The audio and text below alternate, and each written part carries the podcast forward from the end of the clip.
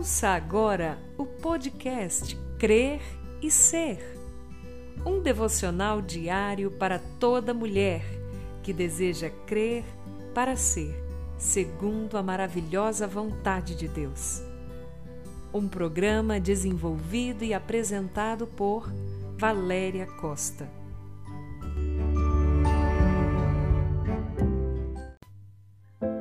Bom dia na graça e na paz que vem somente do nosso Senhor e Salvador Jesus Cristo.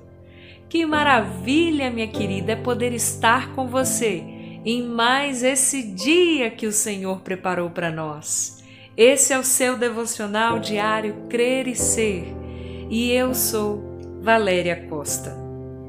Bem-aventurados os que têm fome e sede de justiça, pois eles serão saciados.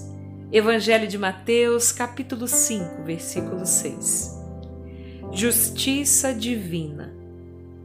No Brasil, nós não temos desertos, mas, minha querida, nós temos sertões, onde a sede e a fome são sensações reais.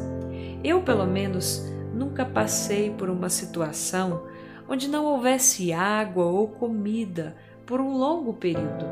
Por isso, eu não saberia lhe descrever de fato qual é o quadro de uma pessoa que não encontra água para saciar a sede e a que sente a dor da fome. Contudo, querida, eu tenho certeza que, por serem necessidades primárias de todos nós, em um cenário de privação, qualquer pessoa não teria nenhuma outra prioridade em mente senão procurar água e comida, não é verdade?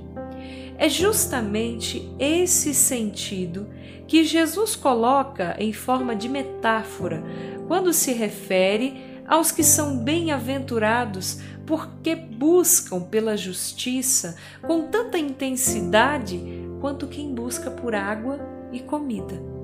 É interessante perceber que Jesus não diz que são bem-aventurados os justos ou os que praticam a justiça, mas os que têm a justiça como precioso valor a ser encontrado.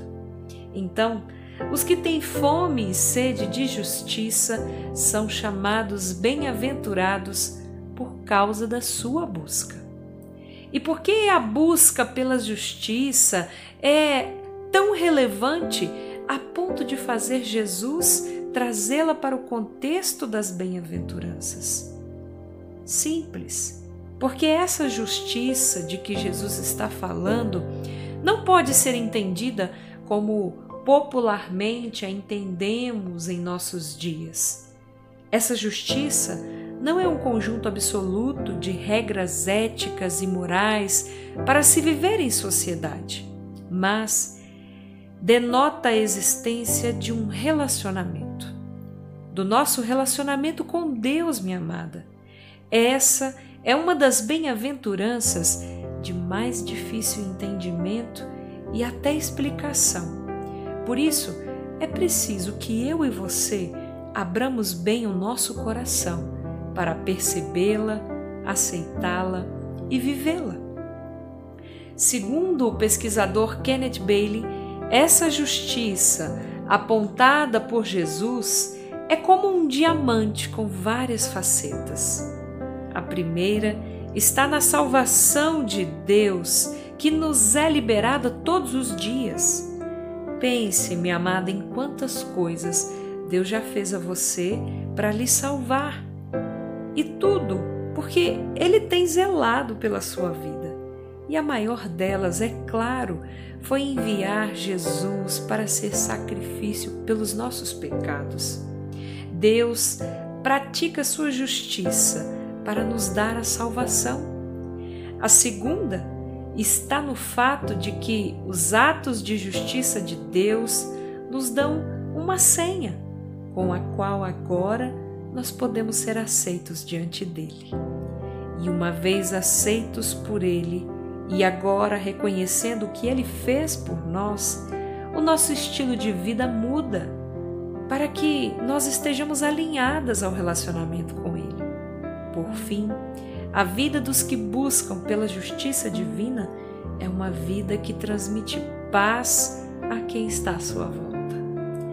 Muito felizes são os que buscam a justiça com intensidade, porque serão saciados pelo próprio Deus.